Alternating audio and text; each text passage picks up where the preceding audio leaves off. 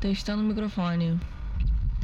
Sejam muito bem-vindos ao podcast que eu gosto de chamar de Sinceramente, o meu diário de pensamentos e o nosso momento de reflexão semanal. Cara, eu não queria deixar de aparecer essa semana. Eu tive uma semana bem cheia, estou tendo, na verdade. E a minha primeira, o meu primeiro instinto é falar assim: não, não, deixa pra lá, eu vou começar a negligenciar um monte de coisa só porque eu tô ocupada. Mas não é assim que a vida funciona, galera. O que me leva ao tema de hoje, que é a gangorra da motivação. Como eu tô passando por esse momento exatamente agora, eu acho que vai ajudar muito eu poder falar do lugar da minha experiência com os detalhes bem vívidos. Eu era uma pessoa que me deixava muito vencer pela desmotivação, e eu acredito que isso ainda faz parte da minha vida um pouco. Quando eu me sinto desmotivada, as coisas parecem muito mais pesadas do que elas realmente são, mas eu tô mudando esse jeito de ser porque eu sei que ele é altamente prejudicial, assim, quando você cede muito à desmotivação, acho que fica muito difícil você é, realizar suas metas, né, que você traçou. E eu era muito essa pessoa que esperava por um momento de inspiração divina ou pelo momento que eu tivesse afim de fazer alguma coisa para poder realmente fazer. É óbvio que as obrigações são diferentes porque você meio que tem que, então você sabe que você tem que, então você não, não tem como fugir muitas vezes. Mas quando são coisas que você pode negligenciar ou coisas que você se. Por exemplo, ah, um projeto pessoal meu. Eu gostaria de escrever uma peça. Eu não tô sentindo vontade de escrever. Anula muito o propósito principal da coisa que eu estabeleci porque eu queria em primeiro lugar. Só que aí começam a vir todas as desculpas do porquê não fazer e tudo mais. E isso vem muito de um lugar de desmotivação. Acho que um pouco de autossabotagem, mas principalmente de esperar a hora certa, de perfeccionismo. E eu tive muito isso durante a minha vida, assim, eu esperava muito o prazo das coisas chegar muito perto para poder dar atenção. Eu adiava muitas coisas justamente por causa desse perfeccionismo. E eu tô nesse momento de transição, onde eu tô assim nesse momento, mas também já vendo que eu tô assim, tentando mudar as coisas, porque eu não quero que seja assim a minha vida toda. E eu já melhorei bastante, assim, eu sou bem menos autocrítica, eu consigo ser bem menos perfeccionista. Mas não significa que da noite pro dia vai mudar. Então é um trabalho que eu tenho feito. Sentir motivado é o que a gente quer, né? É a primeira coisa que a gente quer, eu acho, quando a gente pensa em traçar metas e, e chegar até elas, quando a gente pensa nesse caminho. Cara, eu quero estar afim de fazer, eu quero estar muito motivada. Quando a gente pensa naquela rotina produtiva, eu acho que é normal a gente idealizar como se a gente estivesse muito motivado, inspirado, com foco. E às vezes a gente pode estar, tá, mas e quando a gente não tá? A realidade é que para muitos de nós a motivação ela acaba sendo uma coisa na mão, né? A gente conta na mão quantas vezes a gente esteve muito motivado e disposto a fazer algo. Ou às vezes pode vir em fases para você também. Então, em fases você tá mais motivado, em fases você tá mais desmotivado. Eu sei que tem dias que eu me sinto uma super heroína. Eu faço tanta coisa, mas tanta coisa. Eu consigo cumprir tudo que eu me propus. Eu, eu faço até mais do que eu esperava. Mas, mas eu percebi que quando eu não conseguia, o que, que eu tava falando para mim? Quando eu tava nessa produtividade louca, quando eu não tava tão disposta a estar num ritmo maior que o normal. Na minha experiência, a motivação funciona como uma gangorra. Dias você tá em cima e dias você tá embaixo, e não dá para evitar o movimento se você estiver nela. Quando a gente não tá motivado, fingir que a gente tá parece quase um, um, sufocamento, né? Porque você não quer fazer uma coisa, e aí você se diz que você quer fazer, na verdade. E aí você fica tipo, tá, mas quem que eu estou enganando? Porque eu não quero fazer isso. E é normal não estar tá afim também. Talvez eu não tenha pensado muito nisso antes, mas agora eu vejo que é muito normal, sim. Porque ninguém tá igual todos os dias, né? Então, Depende do dia, depende das circunstâncias. Não estar afim não significa que tem algo de errado com você. Eu lembro no tempo da escola, assim, principalmente quando eu é, não estava afim de fazer alguma coisa. E era uma obrigação e era importante que eu fizesse. Mas era muito repreendido esse, essa coisa do não querer. Porque não querer fazer não significa que você vai deixar de fazer, mas significa que você não quer. E eu acho que lá talvez as pessoas quisessem motivar as crianças de alguma forma, mas não sabiam talvez como. Então ficava aquela coisa tipo, não, não, você quer assim fazer, vai ser muito legal sim. Estudar é divertido, yes, sabe? Tipo uma coisa assim, só que você fica tipo, não, mas eu, sei lá, não quero, não tô me saindo bem, não, não quero fazer. E isso gerava um desconforto nos, nesses adultos que me cercavam bastante, porque eles me olhavam meio tipo assim, ai, como assim você não quer fazer? E daí, minha filha, sabe? Finge que quer fazer. E todo esse ambiente, assim, eu acho que ele tem muito a ver com o fato de eu lutar um pouco eu, eu tenho uma relutância um pouco de fazer as coisas quando eu não quero, sabe? Novamente, não significa que eu vou deixar de fazer essas coisas, mas significa que eu vou ter uma dificuldade maior para poder aceitar que eu não quero fazer alguma coisa. Perco muito tempo, acho, fingindo que eu quero fazer algo. E agora eu tô tentando ser diferente nesse sentido e aceitar que eu não quero fazer, mas que eu vou ter que fazer, entendeu? E quanto mais eu aceitei que eu tinha que fazer e que eu não queria fazer, mais leve esse processo se tornou e mais eu pude explorar os jeitos de como eu poderia tornar aquilo mais agradável. E eu também comecei a ver que nem sempre vai ser tão difícil fazer o que eu pensava, sabe? Então, se tem uma meta um objetivo que é chato na minha concepção e eu acho terrível ou muito difícil e tudo mais, às vezes nem é tanto quanto eu esperava quando eu vou fazer, sabe? Tem muita ansiedade também. Então tem algumas coisas que eu tenho feito também para poder ajudar nesse processo de desmotivação e meio que me incentivar a fazer de qualquer jeito, porque são coisas que eu tenho que fazer, não posso deixar de fazer. Que o próprio nome diz, obrigação, não tenho muito como sair. Eu acho que primeiro de tudo o motivo. Então, por exemplo, se eu quero ir na academia, mas o meu motivo é mostrar para os outros que eu consigo na academia, eu vejo isso como uma motivação muito fraca, porque vai quebrar em dois segundos. Se eu tô fazendo pelos outros, então aquilo ali não vai ser suficiente para me manter ali, entendeu? Agora, se a motivação for, eu tô indo porque eu quero estar tá mais saudável, porque eu quero me sentir bonita no meu corpo, porque eu quero viver mais, porque eu quero me manter ativa, porque eu quero saúde pro meu coração, isso tudo vão ser coisas que vão pesar mais na hora da desmotivação. Então, por exemplo, por mais que eu me sinta desmotivada, falar, ai que saco, eu não quero ir, tô muito cansada, tô sem saco mesmo, não quero agachar. Quando eu penso nessas coisas, isso me motiva a ir. E não é que me dê uma mágica no corpo e eu falo assim, nossa, agora eu quero muito ir porque eu quero viver. Tipo, não, mas aquilo ali parece mais importante na hora, sabe? Quando eu peso as coisas, eu falo, não, isso aqui é importante o suficiente para eu vencer esse desconforto agora. O que me leva ao segundo ponto. Eu tenho me forçado muito a vencer o desconforto das coisas. Se tem uma situação que me deixa desconfortável, eu tenho tentado fazer mesmo assim.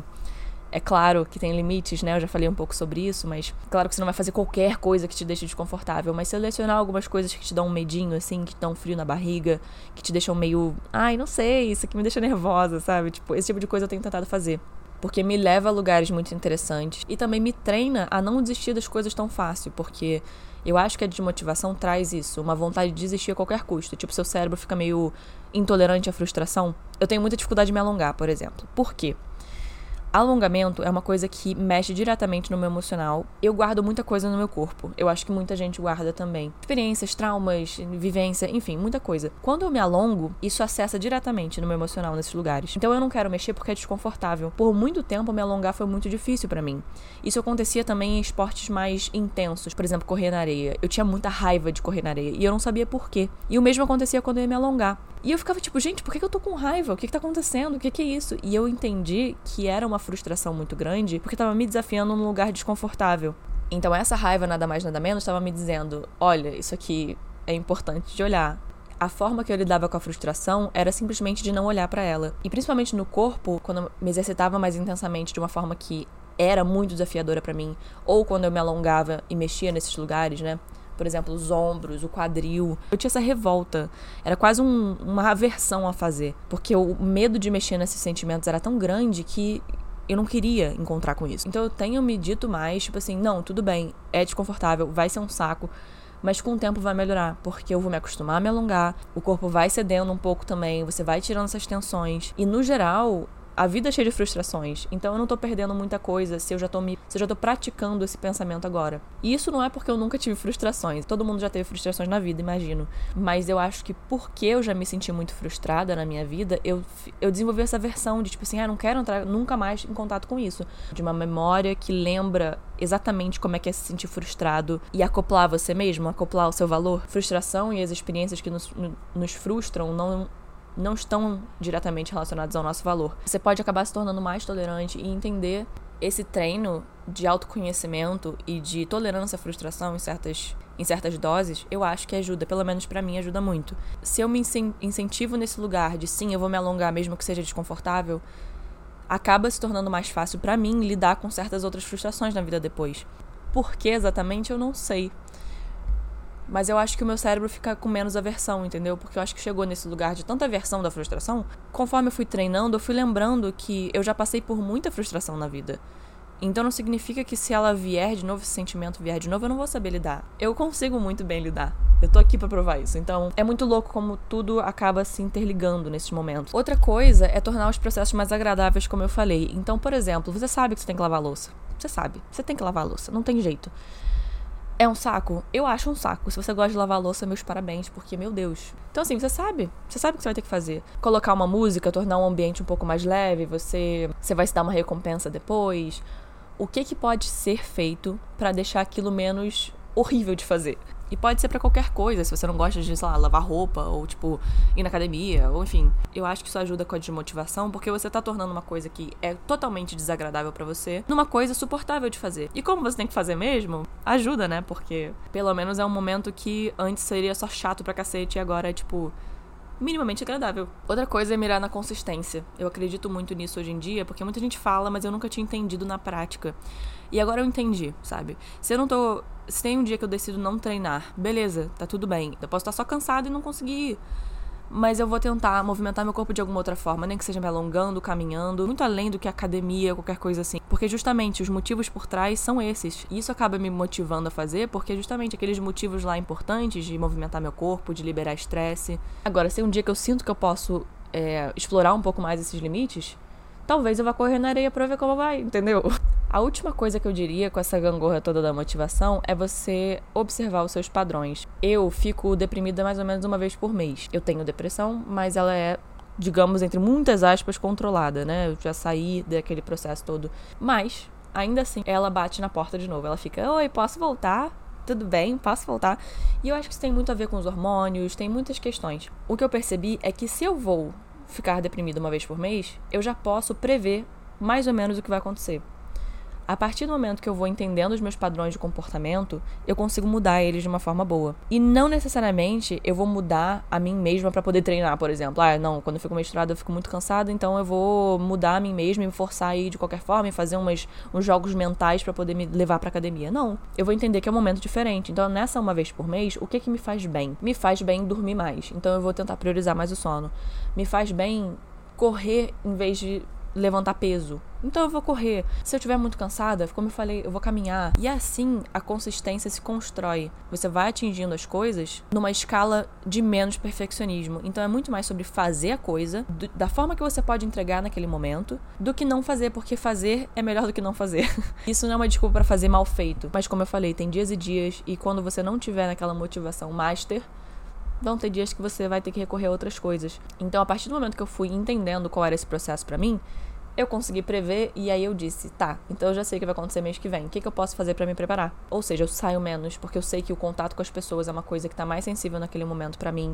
Eu durmo mais, como eu falei, eu vejo mais série, eu me permito comer meus docinhos também. Eu vejo que tipo de movimento meu corpo tá precisando naquele dia, eu também me pergunto muito. E eu entendo que vai ser uma parte do mês que eu vou precisar estar mais introspectiva. Eu vou precisar escrever mais, eu vou precisar meditar mais, me abraçar mais, me aconchegar. Então, seja isso comendo um doce, seja vendo essa série que eu gosto de ver. É assim que o meu corpo funciona, né? Principalmente para as mulheres, nessa questão do ciclo menstrual, muda tudo, né? Muda muita coisa. Então, você vai entendendo o que, que te faz bem em cada momento em vez de ficar tentando aplicar uma fórmula o tempo todo. Você vai ficar aplicando uma fórmula que é só para quando você tá felizão a todas as outras emoções, a todas as outras fases que você tá passando, se é uma fase que está um pouco mais triste, você vai ficar tentando ser aquela pessoa feliz o tempo todo quando você tá triste. Isso era muito o que eu fazia. Quando eu ficava triste, eu ficava muito chateada em estar triste, então eu ficava triste duas vezes. Isso me deixava pior, porque em vez de aceitar o fato de eu estar triste, ou estar numa fase que era mais energia baixa e tudo mais, eu ficava, não, eu tenho que voltar, eu tenho que ser essa pessoa iluminada e feliz tempo todo. Isso me frustrava ainda mais porque eu não conseguia. Não era aquele momento. Aquele momento era de energia baixa e eu precisava resguardar mais energia do que o normal. Enfim, esse foi o episódio sobre o gangor da motivação. Manda os temas que você quiser também lá no arroba sinceramente pode, tanto no Instagram quanto no TikTok. E eu adoraria saber o que você achou desse episódio. Comenta aqui embaixo ou me manda na DM, comenta no meu Instagram, aonde você quiser. e eu espero do fundo do meu coração que essa semana você esteja se sentindo muito motivado. Ou se você não tiver, que você se acolha muito, se dê um grande abraço. Lembra que não tem nada de errado em estar diferente. A gente estar diferente significa que a gente está vivo. Tem aquela analogia, né, do cardiograma. Um amigo meu me relembrou isso esses dias, a minha terapeuta tinha falado sobre. E ele me relembrou que é quando você olha um cardiograma, você tá com. Tem aquelas linhas, né, que representam os batimentos, né? Altos e baixos. E quando você morre, fica reto. Então lembrar que quando tem altos e baixos é porque você tá vivo. Isso é muito cafona, mas é verdade. Eu te vejo semana que vem com mais um episódio de. Sinceramente. Cara, o que, que é isso que eu faço no final, hein?